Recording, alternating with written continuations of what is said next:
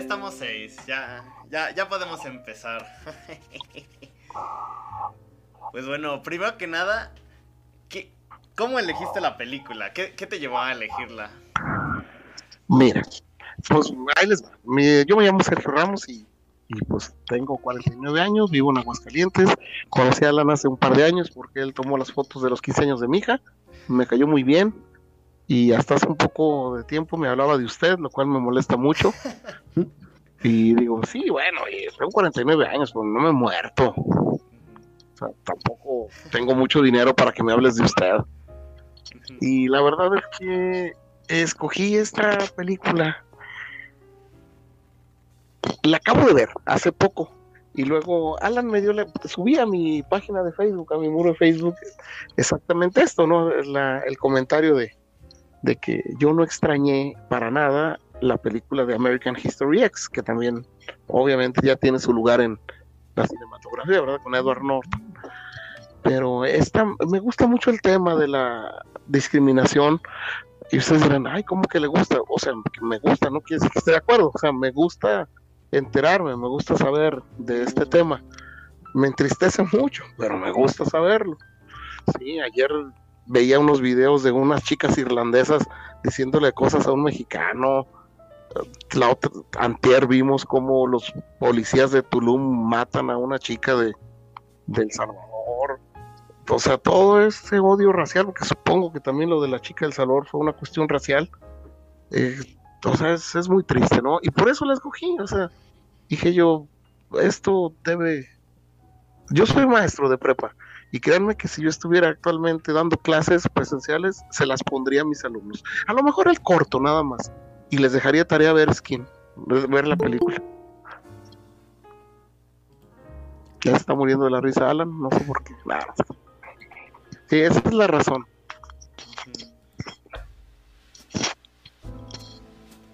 Pues se acaba de unir Dubiel. Hola. Hola, hola, buenas noches. Buenas noches. Hola. Wow, hoy, hoy somos. Ah, hoy somos siete. Wow, qué, qué divertido ver que nos mantenemos en. En siete. Ya, estamos subiendo como la espuma. ¿Qué hubo? Pues bueno, ¿quién quiere empezar? ¿Qué les pareció la película? ¿O el ¿Quién la escogió? La escogió Sergio. Ah, aquí presente. Perdón. Ah, ya, ya dio su intro. ya, ya. ah, caray. Bueno, no tiene chiste mi intro. Le comentaba a los compañeros que me gusta el tema, me apasiona el tema de la discriminación racial y obviamente no estoy de acuerdo con ningún tipo de discriminación. Eh, bueno, sí, con una, pero luego hablamos de eso. No me gusta el reggaetón. Y sí, eso sí es una forma de discriminar. Pero no crean, la otra vez estaba leyendo la definición de tolerancia y habla de que no todo se debe tolerar, o sea, no, no todo es tolerable, hay cosas intolerables. Y bueno, pero eso es otro tema. Y por eso la escogí, porque el tema de la intolerancia racial es, es muy triste. Por eso me gustó. Realmente, cuando la acabé de ver, sí dije, esta es una buena película y por eso la compartí, digo, no, hay otro motivo, a, lo mejor no es una peliculaza, pero me, gustó. No, súper bien, súper bien. ¿Qué te pareció a ti, Dubiel? Em, la vi hace rato y pues creo que más me dio como tristeza y pues sí, ¿no? Todos sabemos que, que el racismo sigue como súper pues súper actual, por más que, o sea, todos los avances que ha habido y todo eso, pero pues sigue, sigue siendo un tema actual, sigue siendo un tema que por desgracia cobra vidas.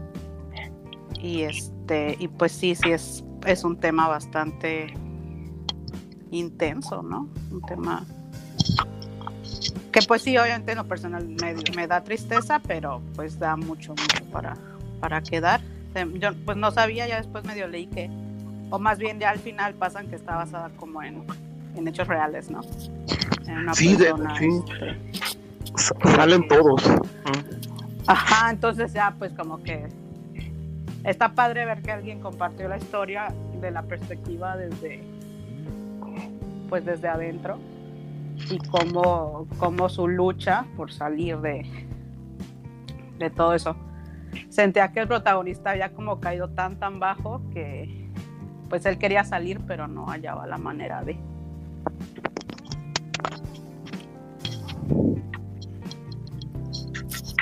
Pero pues sí, sí, sí me gustó. ¿Viste el corto también? Pues no estoy segura porque es que no, no abrí en, en la carpeta, me decía que archivo no compatible, lo estaba tratando de ver en mi teléfono y lo busqué en YouTube. Eh, no sé si lo vi completo, pero De 20 vi uno minutos. que duraba. Dan 20 No, minutos. entonces no, vi como... Eran como cinco minutos lo que vi.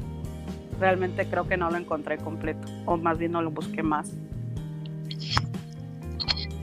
Pero por Pues, la lo, verdad, yo pues, no sé si... si- A mí se me hizo un poco.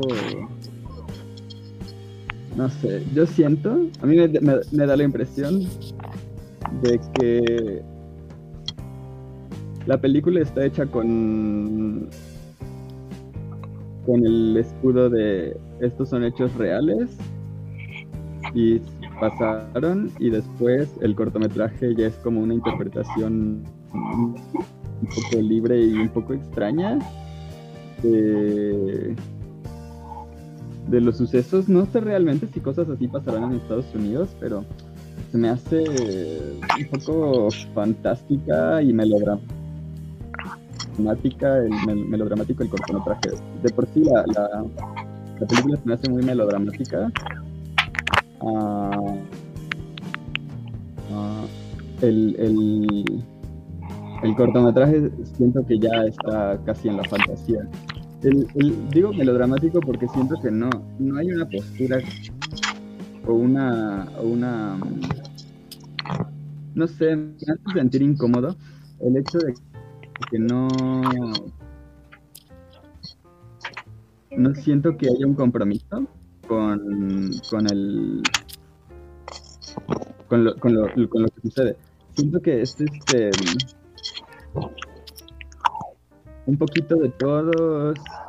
Y sí, este tipo mata gente, pero se arrepiente inmediatamente. Y luego la, la mamá está nazi también. Ay, pobrecita, que se espanta por el hijo. Es como, no sé, o sea. Y la policía es, la policía llega a salvar el día, pero pero en realidad el niño corre y la disparan porque corrió y lo matan porque corrió y es como, ok, tranquilos todos. No sé, es un poco, no sé, se me hace un poco que está, que se escuda en que son hechos reales y nada más te pasan los hechos reales y no hay mucho, mucho, mucho más que eso. Y eso me, me preocupa porque, pues no sé, o sea, entiendo, me, me- me parece interesante el conocer la perspectiva de la educación y la cultura que te lleva a esas a esos niveles de de, de fanatismo, pero pero me preocupa ah, la perspectiva, no sé, me incomoda, me, siento incómodo, no estoy seguro de qué, qué pienso al respecto, pero me hace sentir incómoda la perspectiva que tiene. Eh, además de que también estas películas son muy, son muy este, pesadas, ¿no? Y difíciles de digerir.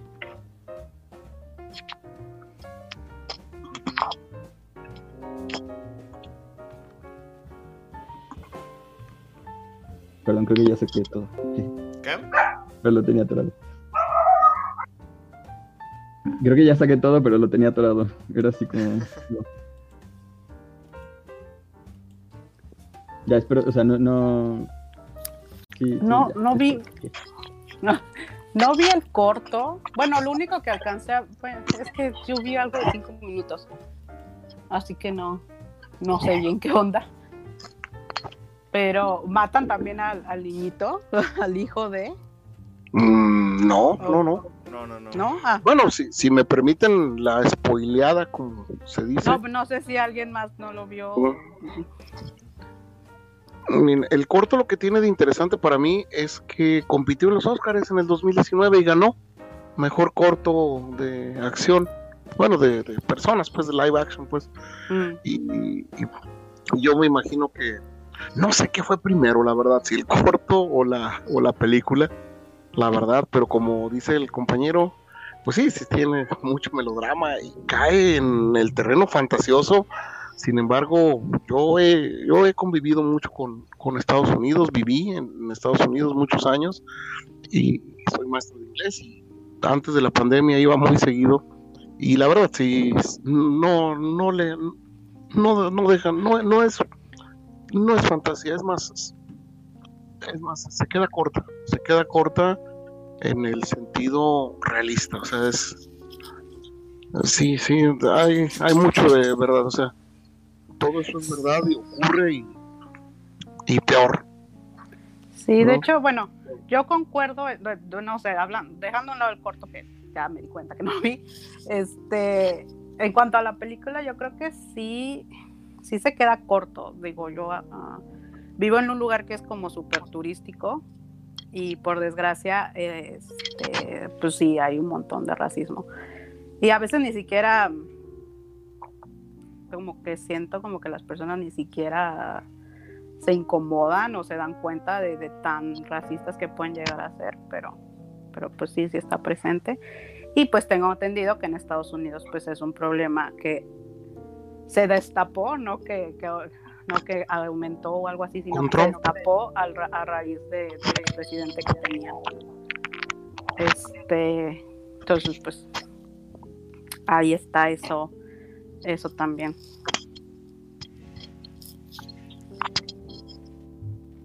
Paloma, ¿tú qué, ¿tú qué opinas? Pues a mí me parece que este tipo de películas tienen un posicionamiento político un poquito tibio porque pues denuncian el problema del racismo, pero en realidad está este sentido un poco humanizado de cómo es que las personas terminan en esta clase de sectas, pero no hay una consecuencia, pues no sé, ¿no? Que a lo mejor tendría que tener de carácter legal, que podría llegar a ser fantasiosa, pero si ya te vas a aventar una película con hechos reales y toda esta situación, pues en el marco de la legalidad estaría bueno señalarlo.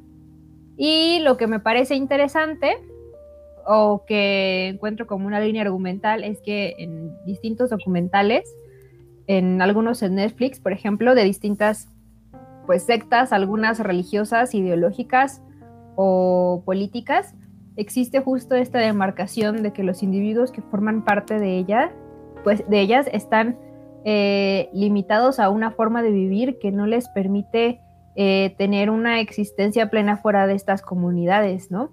Que pasa, por ejemplo, con muchos judíos ortodoxos, es decir, una vez que salen de su comunidad, como no tienen una educación formal y no han tenido un trabajo fuera de la- del trabajo que les da su propia comunidad, integrarse a una sociedad no judía o a una sociedad no supremacista blanca es muy difícil, ¿no? Entonces, y también está esta cuestión de la persecución, ¿no? Es decir, cuando las personas pues se sienten asfixiadas por esta clase de comunidades y deciden salir, sí hay un, o sea, como bastante referencia que tienden a ser perseguidas para volver a reintroducirlas a las comunidades, ¿no? Entonces, y tiene que ver también con una cuestión ideológica de no perder adeptos, que es una cosa pues fea. Y también, como lo que comentaba Sergio al principio, en, en esta película, creo que sí se llama este Archivo Americano X o algo así, ¿no? Sí, American ¿verdad? History, historia americana X. ¿eh? Ah, Historia Americana X. Está esta situación de que en realidad hay un punto de inflexión en donde la supremacía blanca no tiene ningún fundamento ideológico presente, ¿no? Es decir, funciona porque es de- desde un principio de tautología, ¿no? O sea, funciona para sí misma y dentro de sí misma porque es muy cuadrada, o sea, argumentar que está bien porque se piensa que está bien es lo que permite la existencia de ideologías así y por eso son peligrosas. ¿no? O sea, porque están o sea, piensa lo que geográficamente también está alejada. Por ejemplo, creo que estaban cerca de Pensilvania o algo así al. Eh, sí, al norte, algo así, al norte. Entonces, existen y pueden o sea, existir fuera de las ciudades porque en una realidad social en donde conviven, pues, eh, sociedades heterogéneas y sobre todo Estados Unidos, ¿no? Que es un receptor de muchos tipos de migrantes, o sea, académicos, eh, profesionales, ilegales, de muchos lugares del mundo, pues lo más normal es que vayas a tener en algún momento un vecino que no tenga una lengua materna como el inglés o que tenga un color de piel diferente. Entonces, estas sociedades se tienen que aislar para justificar estos principios de supremacía blanca, tanto ideológica como geográficamente, porque incluso pasa un poco, ¿no? En la película, cuando estos güeyes van a ver a la morrita y le dicen, oye, ¿sabes qué? La verdad es que tener neonazis en el, en el vecindario no está chido, ¿no? O sea, sí, además es como un poco una secta, ¿no? Entonces incluso creo que entre, entre blancos también de repente no termina de hacer clic esta situación, creo. ¿Puedo comentar? Sí, adelante, adelante. Sí, estoy total, totalmente de acuerdo con todo lo que dices. Totalmente. Eso de la- cualquier cuestión fundamentalista solo cabe en su mundo, solo cabe en su burbuja. Afuera no, no tiene validez. Este pobre cuate no sabía hacer nada más que tatuar. Sí, y bueno, y tomar cerveza. ¿De qué consiguió trabajo? Ahí te va. Todas las mañanas en los condados de la frontera están, pasan personas, contratistas, a llevarse trabajadores legales, ilegales, por lo general legales, pero muy pobres, que no tienen muchos, mm, pues muchas habilidades, se los llevan a trabajar a la obra, ¿no? O sea, a la construcción o a lo que sea, a cargar cosas, a mudanza. Y eso es en lo que terminó él, trabajando con los inmigrantes, trabajando con los que odia, ¿sí? Gente de raza latina, gente de raza afroamericana, eh, bueno, afroamericana, bueno, sí, afroamericana, o sea, gente eh, oriental, o sea, terminó trabajando con todo lo que odiaba. Y, y realmente, porque, como dices, y dices excelentemente, ese odio no tiene un fundamento. Ah, ningún fundamento de ningún tipo. O sea, es fundamentalista 100%, no, no se puede explicar ni con... Es más, yo me atrevería a decir ni con alguna religión siquiera. Ya no lo digas legalmente, sea, obviamente legalmente es injustificable totalmente. Y, ah, y también eso que comentas de lo de la legalidad. Bueno, las cárceles en Estados Unidos de qué están llenas? Están llenas de, de grupos supremacistas, de eh, grupos latinos, grupos afroamericanos, algunos orientales, de eso están llenas. ¿Por qué? Porque sí hay consecuencias legales, ¿no? Y sí, el romanticismo de esta película de, de, que este cuate logra su redención tras hacer un trato con, con el gobierno, ¿verdad? De quitarse los tatuajes, bueno, de, de, de- como de soplón, ¿no? Algo así. Sí, entonces, ah, mira, a propósito, en la película sale esta señora que sale también en Los Infiltrados, la, la actriz que estábamos diciendo hace ratito. Deja- no, no, no me acuerdo el nombre. Vera Farmiga. Esa- exactamente. Esa señora eh, sale en Los Infiltrados, a propósito. Sí. Y, y bueno, eh, no sé. pues, bueno, eso es todo lo que tengo que decir.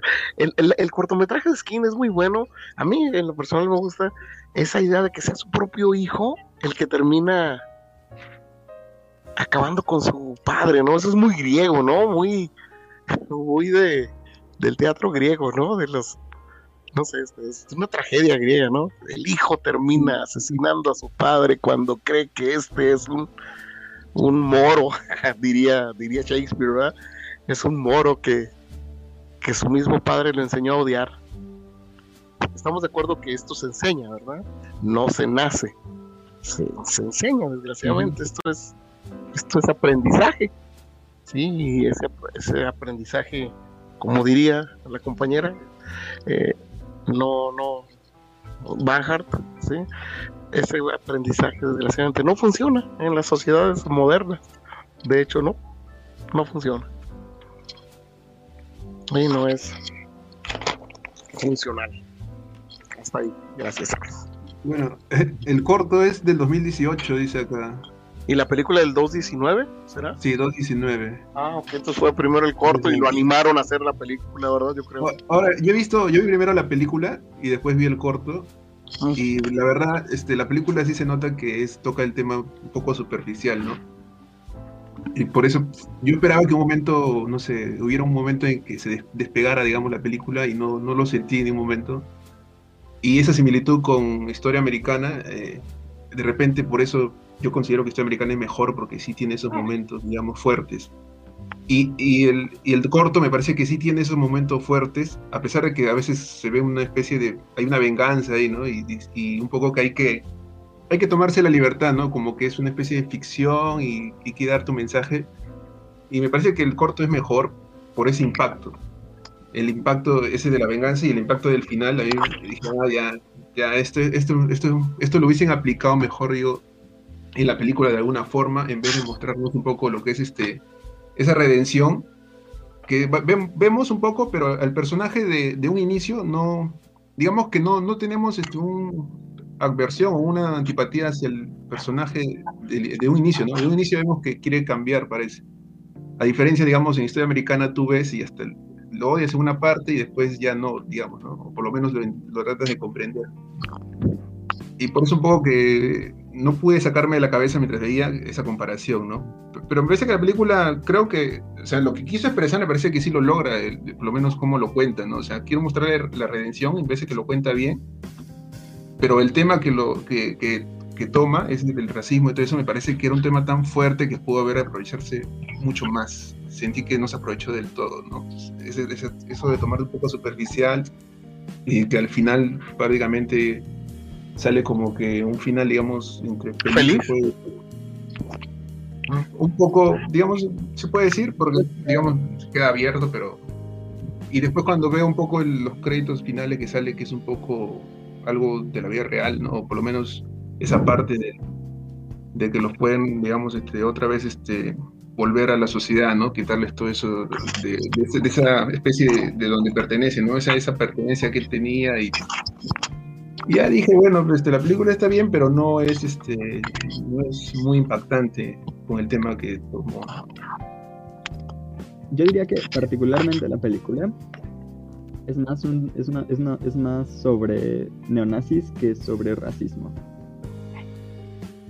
Sobre supremacistas blancos.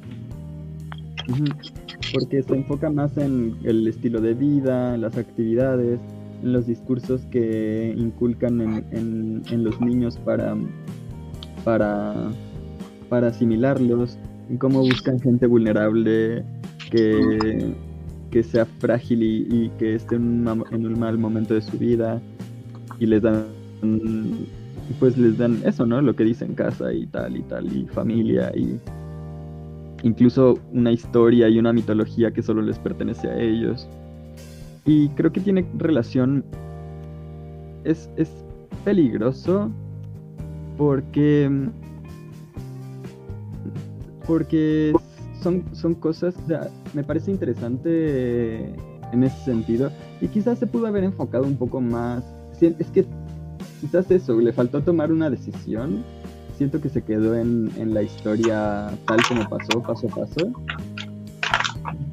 Y que hubiera metido a la, ya sea a lo del racismo o a lo de. Porque también se ve violencia policial e incompetencia policial y no parece decir nada al respecto. Y. O, o- o bien en, en- en lo que me parece que en esta película tenía más potencial, lo de. Lo de los discursos de asimilación y control sobre personas vulnerables, ¿no? Y que es lo mismo que pasó en la, en la, segunda, en la Segunda Guerra Mundial con el partido nazi. O sea, Alemania estaba en un momento de, de, de, de inestabilidad económica y lo mismo pasó en Japón también. Tanto en Japón como en Alemania, antes de sus de los nacionalismos, estaban en un periodo de liberación y cultura punteros en el mundo, ¿no? O sea, la homosexualidad se veía en Alemania cada vez más como algo normal y de vida cotidiana. En Japón, las, la vida social y cultural estaba muy, muy, muy este, desarrollada. Y la tecnología ni se diga, pero no, no, no me acuerdo cómo fue la crisis, porque sé que hubo crisis en Japón económica y supongo que en Alemania hubo algo parecido. Este, pero, pero fue muy fácil eh, agarrar culpables y dictar como, ah, ellos son los culpables. Si ellos no hubieran hecho tal cosa o si ellos no estuvieran aquí, nosotros estaríamos perfectos. Y enfocar todos los esfuerzos de un país en contra de, una- un, de un enemigo y decirles, tú eres parte de nosotros, ellos no, nosotros ganaremos. Es como muy fácil cuando la gente está en una situación desesperada. Y parte de eso es lo que sorprendió a la gente cuando se hicieron los juicios de Nuremberg, que descubrieron que no, era, no eran psicópatas, ni gente loca, ni, ni super mega dañadas, sino que eran personas normales, ¿no? Completamente normales, con familias y tal. Y que además, no sé, o sea, muchos de ellos se les, se les interrogó y decían que no se arrepentían. Que pues ellos hicieron lo que les tocaba y que pues, los enemigos también hicieron su guerra, ¿no? Y este. Mientras que, lo, o sea, lo que se esperaba con los juicios de Nuremberg era como descubrir, no, pues esta gente estaba mal de la cabeza, eran unos psicópatas y por lo menos en los altos mandos, ¿no? Pero Y que traen, que traen cianuro en los dientes, ¿verdad? Ujú. Sí, que no los podían dejar solos ni un minuto porque se suicidaban.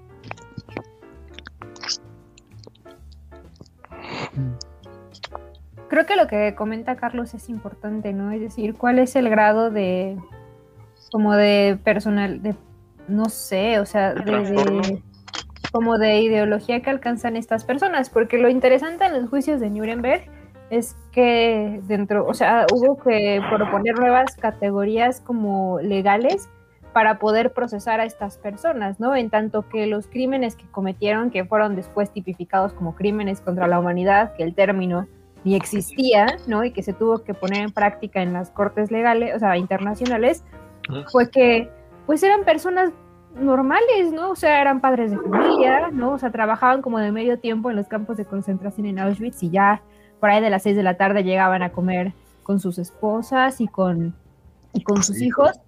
Y parte del principio psicológico de que realmente tenían concebido que las personas con quienes trataban en los campos de concentración, pues no tenían una calidad de ser humano, ¿no? Es decir, no puedes sentir culpa de matar a un ser humano si no lo concibes como tal. Yo, por ejemplo, soy alérgico a los mosquitos y matarlos no me genera ninguna culpa. ¿No? Entonces, este principio ideológico también ha sido como heredado desde el, el, el neonazismo y a lo mejor parece menos atenuado, pero yo creo que no, porque está el principio de la raza, ¿no? O sea, el fundamentalismo racista, pero también está la cuestión xenofóbica, ¿no? Porque, bueno, el, racismo en Estados Unidos por su índice de población afroamericana es un tema delicado, pero también son muy xenofóbicos, ¿no? Es decir, reciben una gran cantidad de extranjeros a lo largo del año desde hace muchas décadas. Y al igual que estos discursos de fundamentalistas, pues han tenido que catalogar su y que canalizar su odio a un grupo que no es minoritario, porque yo no creo que la comunidad migrante en Estados Unidos sea minoritaria, pero se ha visto muy minorizada, ¿no? Es decir, señalar a un grupo vulnerable que carece de derechos y de representación legal y aprovecharse de eso es muy sencillo, es decir, ni siquiera tiene una característica ideológica muy profunda, es muy fácil. ¿no? Es decir, pues si no tienen derechos, si no tienen una representación legal, y to tomar partido de ello es muy sencillo. Es decir, a diferencia de otras posturas ideológicas que tuvo el nazismo, por ejemplo, en Polonia, ¿no? Donde tenían un, un número de judíos bastante importante, es decir, una, una, sí, ¿no? Era como una Polonia casi judía. Uh -huh. Por ejemplo, en Cracovia había un gran índice de judíos y entonces hubo que maquinar una ideología que pudiera segregarlos y entonces convertirlos en un blanco un poco más sencillo, porque tenían una representación legal y además eran comerciantes bastante activos, ¿no? Y tenían una historia, o sea, de una Cracovia judía, por ejemplo. Entonces eso era mucho más difícil, pero un fundamentalismo xenofóbico y pseudo-racial como el que pasa en grupos así en Estados Unidos, ideológicamente, ni siquiera, no sé, no podrían tener un grado como de profundidad como lo fue el antisemitismo en la primera mitad del siglo pasado, ¿no? O sea, es, ay, no sé, hasta me da coraje, es hasta muy, es muy reduccionista, ¿no? O sea, ni siquiera me parece que tengan un posicionamiento ideológico muy profundo. No sé. Pues sí, tienes razón, yo creo que no lo tienen, si te fijas en la película, y bueno, y también bueno, en, la vida real, no, son personas que si les preguntas por qué lo haces, no, no te van a contestar gran cosa. Alguno a lo mucho te citará a Nietzsche y a Schopenhauer a lo mejor y se me hace mucho. Sí, no, no creo yo, como dices, que sean personas que tengan un posicionamiento ideológico sostenido. Pero además, yo creo que es un, es, es un asunto del sistema general en que justo hace rato estaba viendo un video de um, a, a Brand. ¿Cómo, ¿Cómo se llama esta? La de la madre del capitalismo. Anne Brand. Ayn- creo que es Anne Rand. El punto es que es una, es una morra que a mediados del siglo XX empezó a decir que empezó a, se inventó su filosofía a partir de la nada, porque ya no es filósofa ni de educación ni de nada. Y este y empezó a decir que justificarla con que es la naturaleza y tal. Y justificaba el capitalismo a través de es una cosa de lógica y solo los seres y si eres un ser racional lo vas a entender y si no me entiendes es que eres tonto y no vale ni la pena explicarte. Y esa era toda su justificación, ¿no? Entonces, pero, pero fue famosa, o sea, la entrevistaban y actualmente es, es, es, es, este, es como de las históricas fundadoras del, del es de la gente que los capitalistas modernos citan, ¿no? Como, como si fuera filósofa. Y a lo que me refiero es que el sistema de educación norteamericano no, no siento que provea bases de, de, de- de razonamiento lógico y crítico, sino que se basa en la, en la, o sea, esto, lo mismo con lo de los terraplanistas y tal, hay mucho de pensar que el razonamiento de que la ciencia, la filosofía y todo el pensamiento contemporáneo viene de que supuestamente unos, au- unos autores famosos lo dijeron y que mm, si, ellos dijeron sus tonterías, ¿por qué no puedo yo decir las mías? Y que sean una filosofía, ¿no? Pero no hay un, no hay este una herramienta de razonamiento lógico y crítico en la educación integrada en la educación estadounidense y en cambio sí hay muchos, muchas leyes de segregación. Por ejemplo, en lingüística eh, he visto muchos artículos de un autor que se llama Stephen Krashen que habla de problemas de educación lingüística en, Estados Unidos y de cómo, o sea, se- se- él se posiciona en contra de las leyes que fuerzan a los migrantes a aprender el idioma y dejar su idioma o sea, aprender el idioma inglés y dejar su idioma nativo, ¿no? Y tiene que explicar, es que los vietnamitas, no por hablar vietnamita, son incapaces de integrarse a nuestra cultura. O sea, pueden aprender el inglés y pueden integrarse sin problemas. Y es más, la multiculturalidad y el multilingüismo les permite tener perspectivas más complejas y elaboradas. Pero para Estados Unidos es una cosa como de invasión cultural que ellos no quieren tener, tienen esta como idea de purismo cultural. Y obviamente los ajenos no les gustan. Pero sistemáticamente, o sea, dej- dejemos, o sea, no solo pensemos en, en- en- chicos sin educación primaria, en pueblitos en, el bosque o algo así, o sea, en, sistemáticamente, políticamente, está integrado ese pensamiento.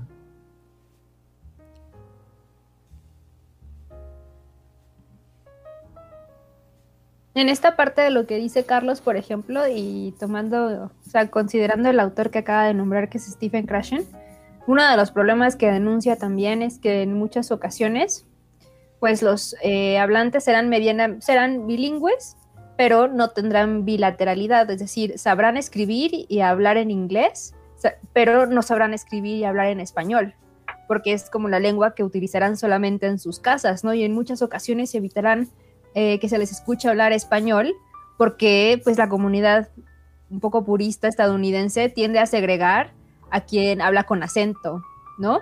O a quien además se le escucha hablando otro idioma. Y además, o sea, es como un filtro que con los años se va acentuando, que es que si originalmente hablabas español o tu lengua materna es cualquier otra, como no la pones en práctica y no la escribes y no la lees y no la utilizas en un ámbito legal, es decir, no vas a ir a la escuela y, escribirás en español tu tarea, ¿no? O no escribirás en japonés tu tarea o en, o en vietnamita tu tarea, ¿no? Es decir, eh, lo dejarás de hacer y entonces poco a poco el inglés se convertirá en tu primer lengua de referencia y lo, el, no sé, el proceso de lectoescritura que tendrías que haber desarrollado en tu primera lengua nunca se va a completar, ¿no?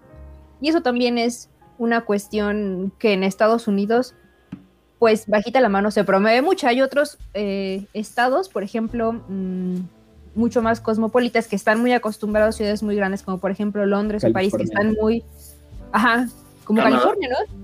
También, o sea, que están muy acostumbradas a esta cuestión de multilingüismo y que saben que tiene que ver con una cuestión también de identidad, ¿no? Entonces promueven la formación académica en ambas lenguas, ¿no? Pero Estados Unidos es un, país que ha tratado, pues, de dejarlo un poco de lado con la finalidad justamente de lo que dice Carlos, de, generar como un purismo cultural que solamente se ve reflejado en el inglés. Y además es un inglés muy americano, ¿no? Porque es muy fácil, por ejemplo, en Londres escuchar gente que habla con un acento completamente diferente, pero que se integra bien, ¿no? Y que a lo mejor su inglés no tiene un nivel de proficiency muy elevado, pero sí el suficiente para resultar funcional. Y no les genera un choque cultural, ¿no? Es decir, no les genera una cuestión xenofóbica, porque lo más probable es que si vives en un departamento, pues la persona que viva abajo o arriba o al lado venga de otro lugar y haya decidido hacer su vida ahí, ¿no?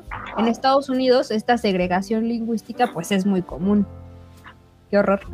Ah, mm. quiero hacerles una pregunta que se me acaba de me acaba de llegar a la mente, pero no, no encuentro respuesta.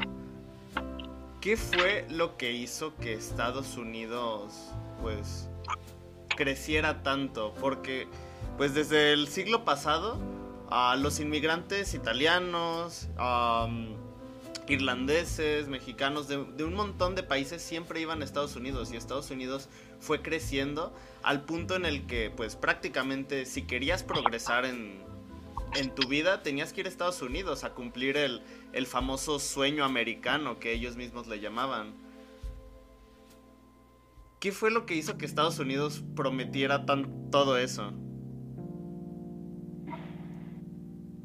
Pues la respuesta fácil y que la única que yo te puedo dar sería el haber ganado dos guerras mundiales sin que nunca hubieran pisado el continente americano, los enemigos.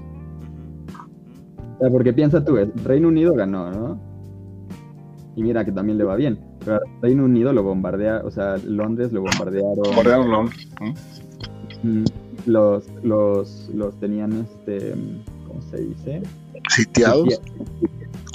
había un solo canal de, comunicación y de intercambio comercial que era el del canal de la Mancha.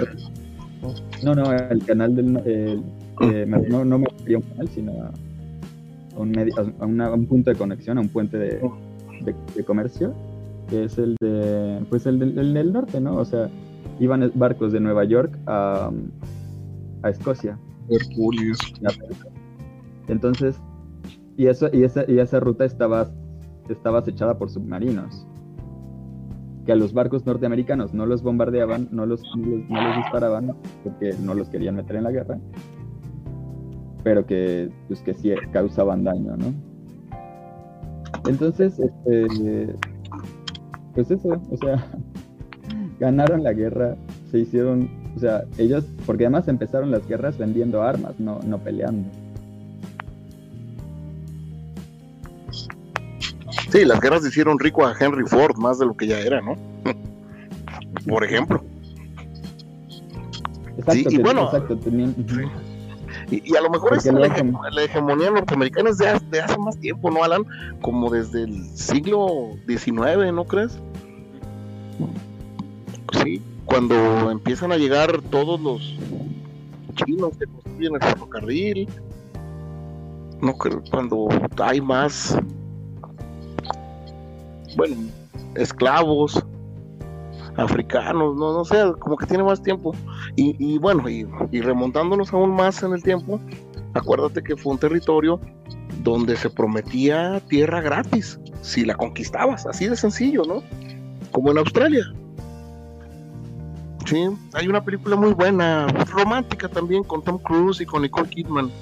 No me acuerdo cómo se llama, pero que habla de eso, del, de que llegaban los irlandeses, llegaban los escoceses ahí sin, con una mano adelante y otra atrás, y órale, de aquí hasta allá, órale, dele duro, quite las banderitas y es suyo el terreno. Es algo como Tierra de Fuego o algo así, ¿no? La película. Sí, no, no me acuerdo, pero está, está suave, pues es, eh, es viejita. Pero, pero de eso habla, de cómo fue que se colonizó por las buenas. Ahí, ahí hablamos de por las buenas porque la gente escocesa, irlandesa, pues no tenía nada en contra de los pieles rojas, ni los apaches, ni los comanches, nadie. O sea, no tenía nada en contra de ellos. A ellos les decían, de aquí hasta allá agarras la banderita y ahí está tu terreno. Y pues órale, gracias, ¿no? Ya los problemas llegaron después. Cuando se dieron cuenta que esas tierras sí tenían dueño. Horizontes Sí, y yo creo que-. Horizontes lejanos, anda, far and away. Sí, así se llamaba, far and away. Me sorprende que hayan mencionado a Stephen Krashen en esto. Y se me hace padre porque yo conocí a Stephen Krashen en los noventas, personalmente, en unos congresos de, de lingüística aquí en México. Precisamente, y, y, pues sí, es un tipazo. No sé qué le habrá pasado, no sé si ya se murió. Pues Noam Chomsky ahí sigue. No, yo creo que, que No, todavía, creo que todavía Sí. clase. Sí. Ah, ok, en California, supongo, de donde Sí. venía. Y, y pues Noam Chomsky a lo mejor ya está jubilado, ¿no? En el MIT, no sé, pero por ahí anda, ¿no? Con la, en la misma idea. Bueno, Noam Chomsky es todavía más, más político, ¿no? Sí, pues él es los, dos fueron lingüistas, o sea, los dos aportaron muchísimo a la lingüística. Sí, a nosotros en la carrera nos metían primero a, a Noam Chomsky y luego a Crash, en ese orden. También creo que parte de lo que generó esta idea de que Estados Unidos era un país que- en el que se prosperaba es que sobre todo durante la Primera y la Segunda Guerra Mundial tuvo una política de apertura a refugiados, ¿no? Es decir, después de Israel, Estados Unidos es el país con mayor número de judíos en el mundo y además judíos ortodoxos, ¿no? Practicantes. Árabes también hay y hubo un, un momento en el que parece hay una ruptura ideológica donde seguir recibiendo gente en calidad de refugiada deja de parecerles tan atractivo, ¿no?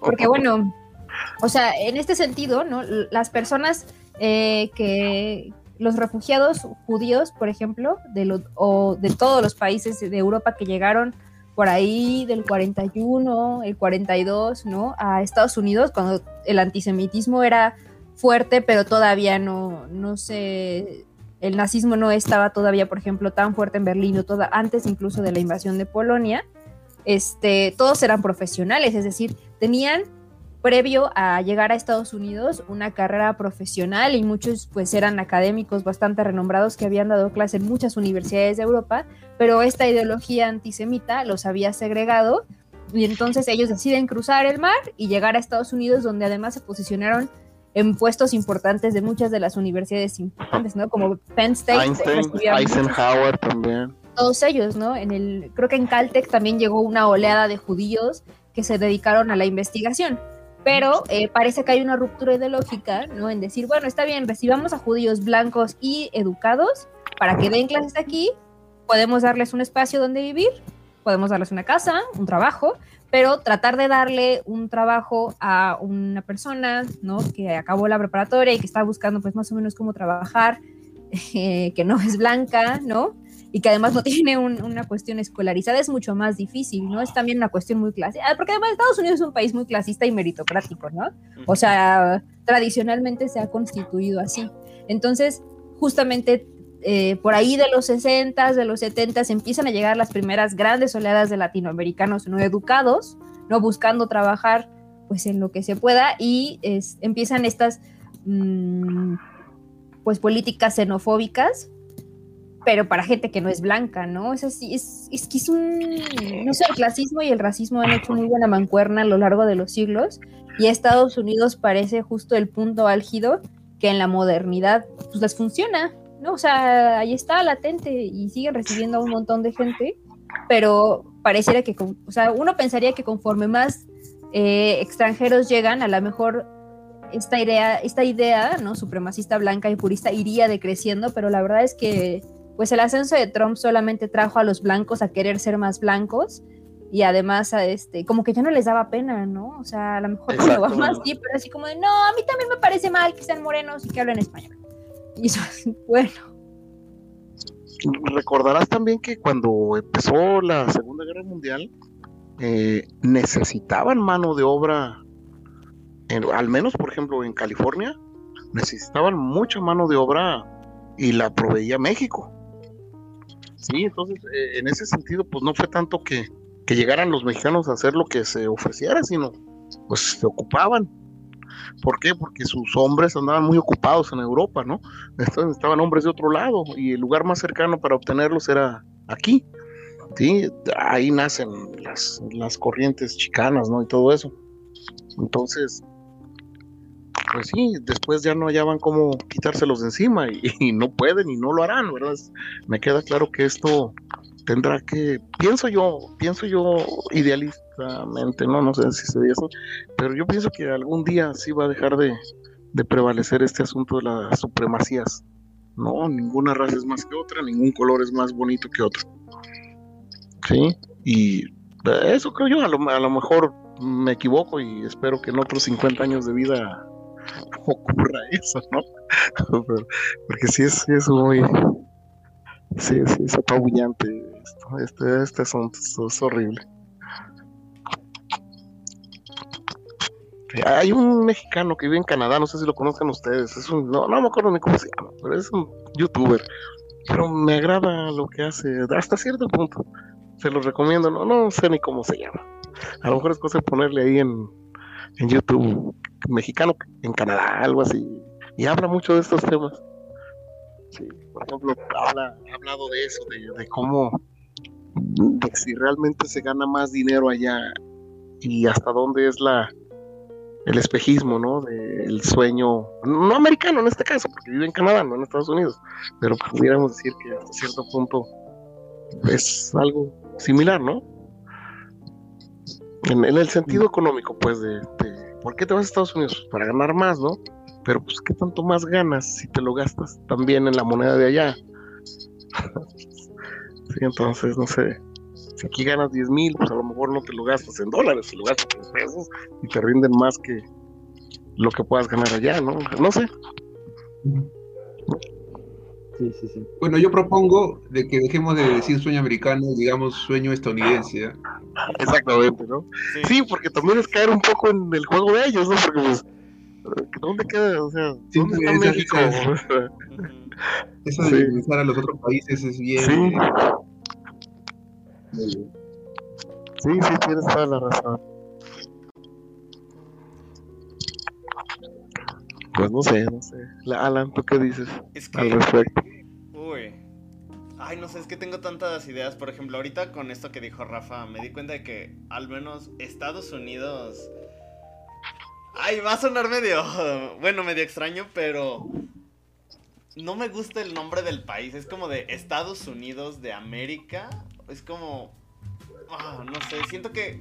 Para un país que habla tanto de esta identidad propia, siento que al mismo tiempo les falta un poco de identidad. Pero creo que eso es algo también de la cultura, porque al menos los estadounidenses siempre están abrazando la cultura de su propio país. O sea, por ejemplo, aquí en México creo que es ilegal, bueno, no sé si, si sea ilegal, pero alguna vez lo escuché, portar ropa con pues los símbolos patrios. Pero en cambio de repente Ya. vemos, est- vemos estadounidenses con shorts. Creo que sí es, bermudas. ¿Sí es? Yo también en algún momento me dijeron en mis clases de educación cívica y ética que tener una playera así como con la bandera o situaciones así ni se producen. Ajá. Pero en cambio de A lo mejor ya no tanto, ¿eh? Yo cuando era niño sí, ¿eh? Sí era verdad eso. Sí, y no, nadie traíamos nada, nada que tuviera que ver. A lo más que llegábamos era banderitas en septiembre. Sí, y ¿En eso porque éramos niños.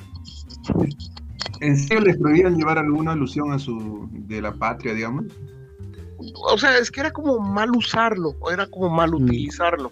El himno nacional, por ejemplo, todavía se debe cantar en el tono que es, con la, no sé, con la, el solfeo que es, sé un poco de música, y no ocurre eso, por ejemplo, con el himno de Estados Unidos, que cualquiera lo puede cantar en el tono que sea, dándole énfasis como si fuera blues, rock and roll, bueno, soul, no sé, o sea, Pues- ustedes saben cómo Pues de se hecho, canta. aquí en México fue a Pérez Prado. Sí fue Pérez Prado el que intentó convertir ¿Damaso? el... Damaso Pérez Prado el que intentó convertir el himno en un mambo, en una salsa, algo así. Y lo, Imagínate. y- y lo No. exiliaron. Lo exiliaron de aquí de México. Se regresó a Cuba. Es un, es un trip como de No, no. En España ¿Sí? también es ilegal. Ah, mm, fíjate. Y eso es como cuando querían hacer las misas en latín nomás, por ejemplo, en las iglesias. Pero qué raro, por ejemplo, acá en Perú, este, más bien en, el mes patrio, digamos, te obligaban a ir con, con algo representativo, digamos, a tu país, ¿no? Lo cual me parecía hasta- a mí tampoco no me gustaba que me obligaran a hacer eso. Eso no te hacía ni más patriota ni, ni no llevarlo, te hacía menos patriota. Y me parecía este, ridículo. Antes pues, de los nacionalismos y los patriotismos es Sí. Por ejemplo, esas cosas también de himnos nacionales, eh, mezclarlos con el fútbol, a veces también parece este, se ve bien, pero a veces no sé, a veces no. O en los deportes, mercar, este, mezclar así, Sí. obligar a, a cantar los signos. No sé si es bueno que se mezcle, ¿no? Es- bueno. Es Por que en ejemplo, general, los en el nacionalismos Mundial- son una cosa que no, yo no sé si ahora tiene sentido. Sí, los himnos que se cantan en todos los partidos internacionales, Sí, independientemente. O sea, si México juega contra Perú, se deben cantar los dos himnos. ¿Sí? Pero fíjate, si México juega contra Perú en Estados Sí. Unidos, se cantan los tres. El país donde estás y los otros dos que juegan. Eso sí no me flojera. Sí. Qué flojera eso, ¿no? Sí. O sea, a veces es, cuando, bueno, a veces lo veía, por ejemplo, en el Mundial, Perú, por ejemplo, Perú no, no fue al Mundial hace tanto y ahora fue, y, y ver el himno sí, como que es este, ah, sí, qué orgulloso, pero te pones a pensar un poco y, y parece, no sé, como algo de los, de la especie militar, ¿no? Trasladado ahí, ¿no? O sea, como si fuesen soldados, así. Y lo analizas y no cuadra bien. Porque acuérdense de cómo en- en- durante tanto la- igual en la Guerra Fría, ¿no? Pero incluso antes de- en el preámbulo de la Segunda Guerra Mundial, las Olimpiadas eran una cosa súper tensa, o sea, era como estar en la guerra, pero en los deportes, o sea. Entonces, sí, sí, sí, eso del, del, del sentido patriótico y sentimiento patriótico tiene mucho, mucha cabida en la actualidad. Yo creo que un sentido de apoyo a la comunidad y servicio está muy bien, pero los estados-nación son una cosa ya este, un poco un poco anticuada, yo creo. O sea, debería haber más, más preponderancia regional. O sea, y en Europa es lo que está, lo que sucede desde hace mucho tiempo. O sea, sí hay sentimiento regional de, por ejemplo, las, las comunidades auto- autónomas en España y, y, las regiones en Francia y demás que saben como nosotros hacemos vinos y somos muy buenos en esto y tenemos nuestra arquitectura y nuestro, nuestra forma de hablar, nuestro dialecto. Y pensar todavía como en, en, en- en naciones homogéneas, yo creo que ya es este. No, Es obsoleto, ¿no? Sí.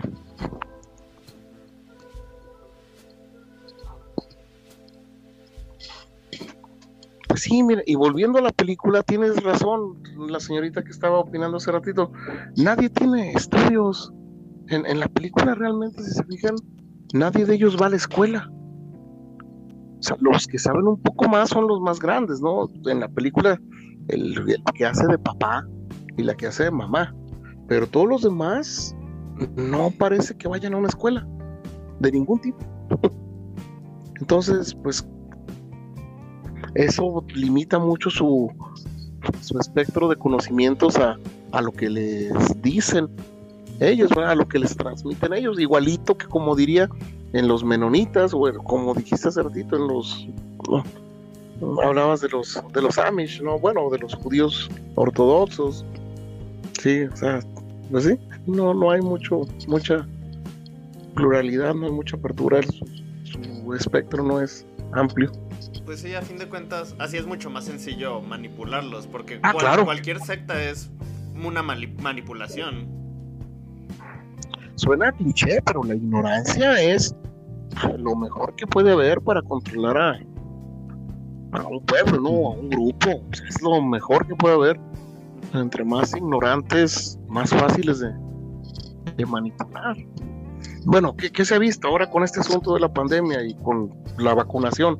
Yo tengo 49 años y estoy rodeado de gente, pero conocedora, pero olvídate, y lo digo con todo el sarcasmo, todo el mundo sabe de vacunas como si fueran epidemiólogos. Y ya me imagino yo llegando al centro de vacunación y diciendo, a mí, por favor, me coloca la vacuna de Pfizer, ya que las otras, o sea, por favor, yo soy, no, yo no sé absolutamente nada de eso. ¿sí? Pero esa es mi, la ignorancia me puede hacer llegar a ese, a ese extremo, ¿no? De creer que sé, como a ellos.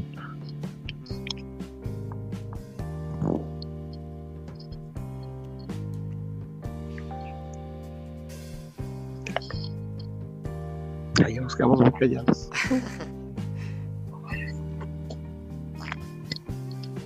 Ay, es que iba a decir algo, pero se me olvidó. Se me fue.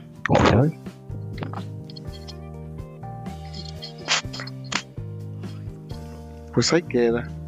Estaba leyendo de este director Guy Nativ. Sí, es jovenazo, dos años menor que yo, es israelita, obviamente nació en Tel Aviv. Por ahí va la cosa, ¿no? Cómo, cómo esta película no hubiera podido haberse hecho por un, no sé, un norteamericano nacido en, como dices, en Pensilvania, ¿no? O sea, quién sabe, ¿no? Pero después de ver la mini bio- biografía de este señor, dices, ay, mira. Pues sí, suena. Lo que al menos a mí me sorprende es que el cortometraje haya ganado el Oscar. Sí, sí, sí. Porque viéndolo bien, no, no parece pues algo que los Oscars premiarían. Y menos con este final, con el blackface de ese tipo y su hijo matándolo. O sea, yo de verdad pienso, es algo muy...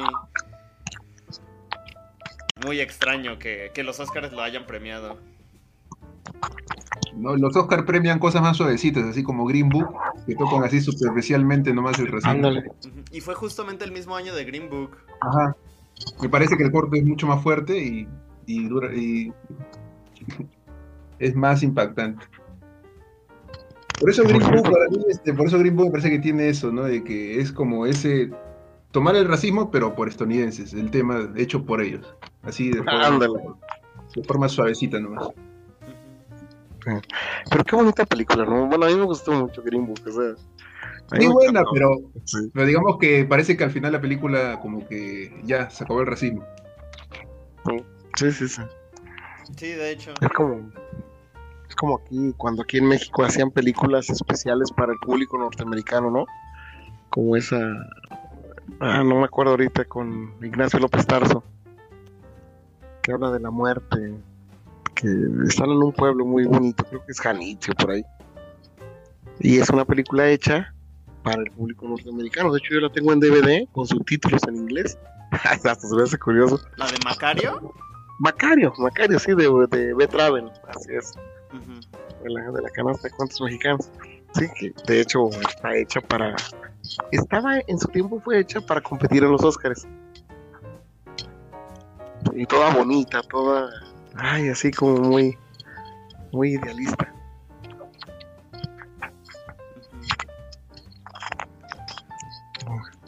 Pues bueno. Wow, estuvo muy interesante la plática. Bueno, a mí me da, a mí me da un poco de pena porque por- no creo que a lo mejor no, hay otras que se prestan más a, a la controversia, ¿no? A la, y esta, pues no, pues realmente no, no es muy, no, no, no se le saca mucho. No, pero estuvo muy interesante. Yo no sabía que los tatuajes se quitaran así. Ah, bueno, también hay que ver eso. Ah, perdón, esta película no está ambientada en 2019.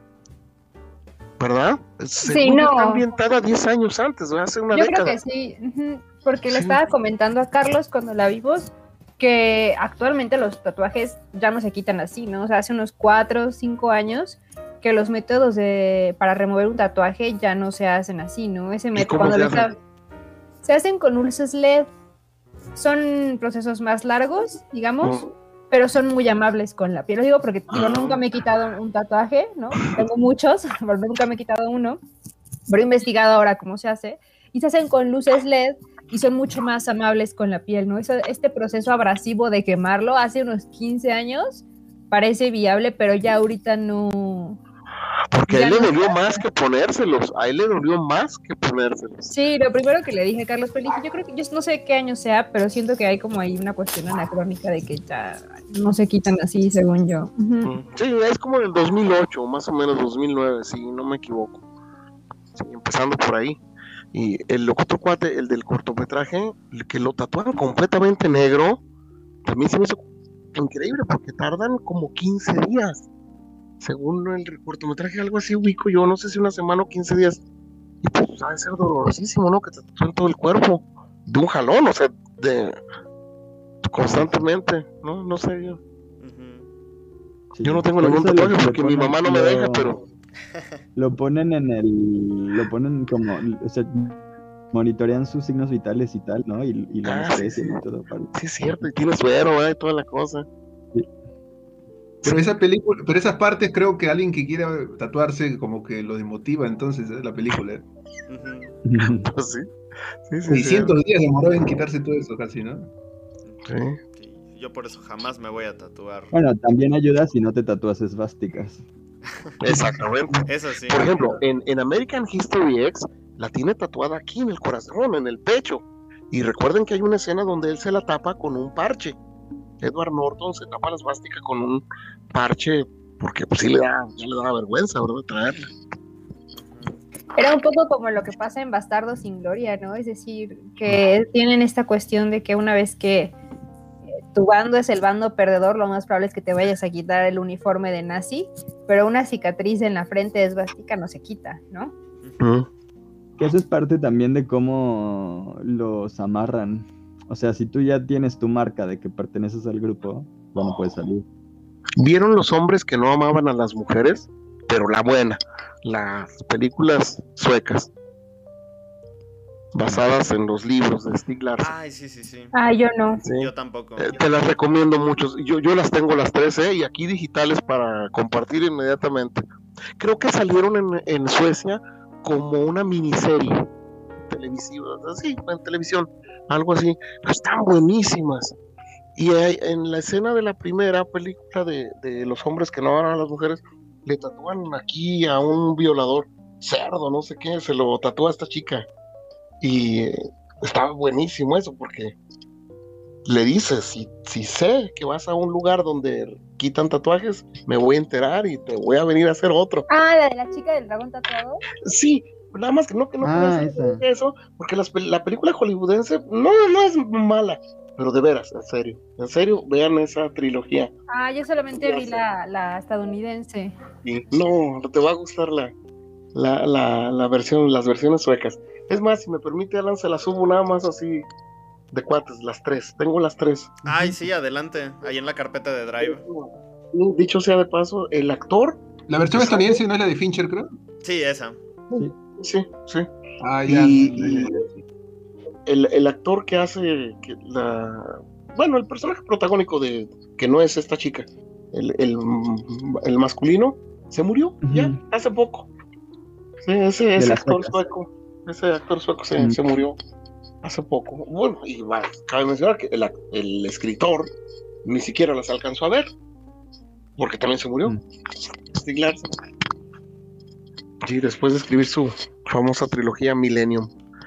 Sí, así que sí, sí, hoy empiezo a subírselas porque Ay, muchas gracias. talento. ¿eh? Esas tres. Sí, valen la pena. Y, y bueno, un poco en este sentido, ¿eh? Ah, a propósito, un poco en este sentido, porque mejor no digo nada, porque sí, mejor no digo nada, porque eh, cualquier cosa que les diga va a ser un spoiler, la verdad. Pero sí tiene que ver mucho con esta película. Mm. Así es, y con mucho que han hablado ustedes sobre la Segunda Guerra Mundial y, y todo eso. Sí, no, pero ya mejor no hablo.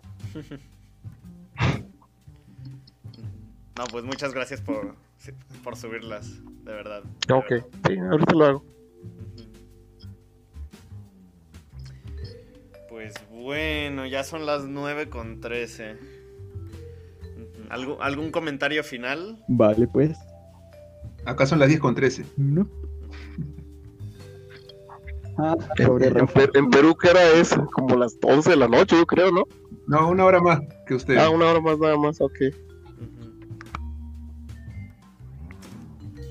Pues bueno, A estuvo muy interesante. A propósito, sí, a propósito de cosas raras, en Venezuela es una hora y media más que en México. O sea, yo no sabía que se.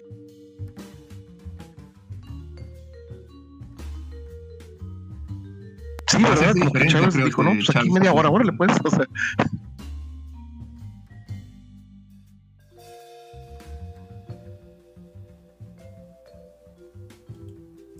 No sabía que se podían ser fraccionadas.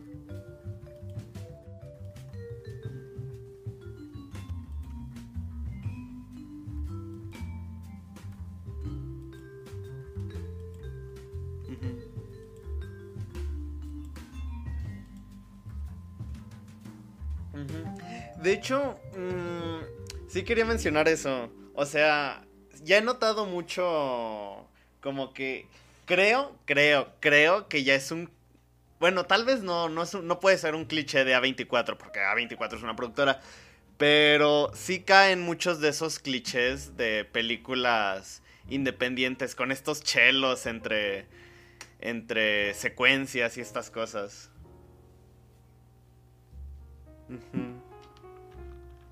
Pero, pues sí, o sea, como, como dijo Rafa, A24 nunca decepciona, siempre, siempre tiene calidad en todas sus producciones.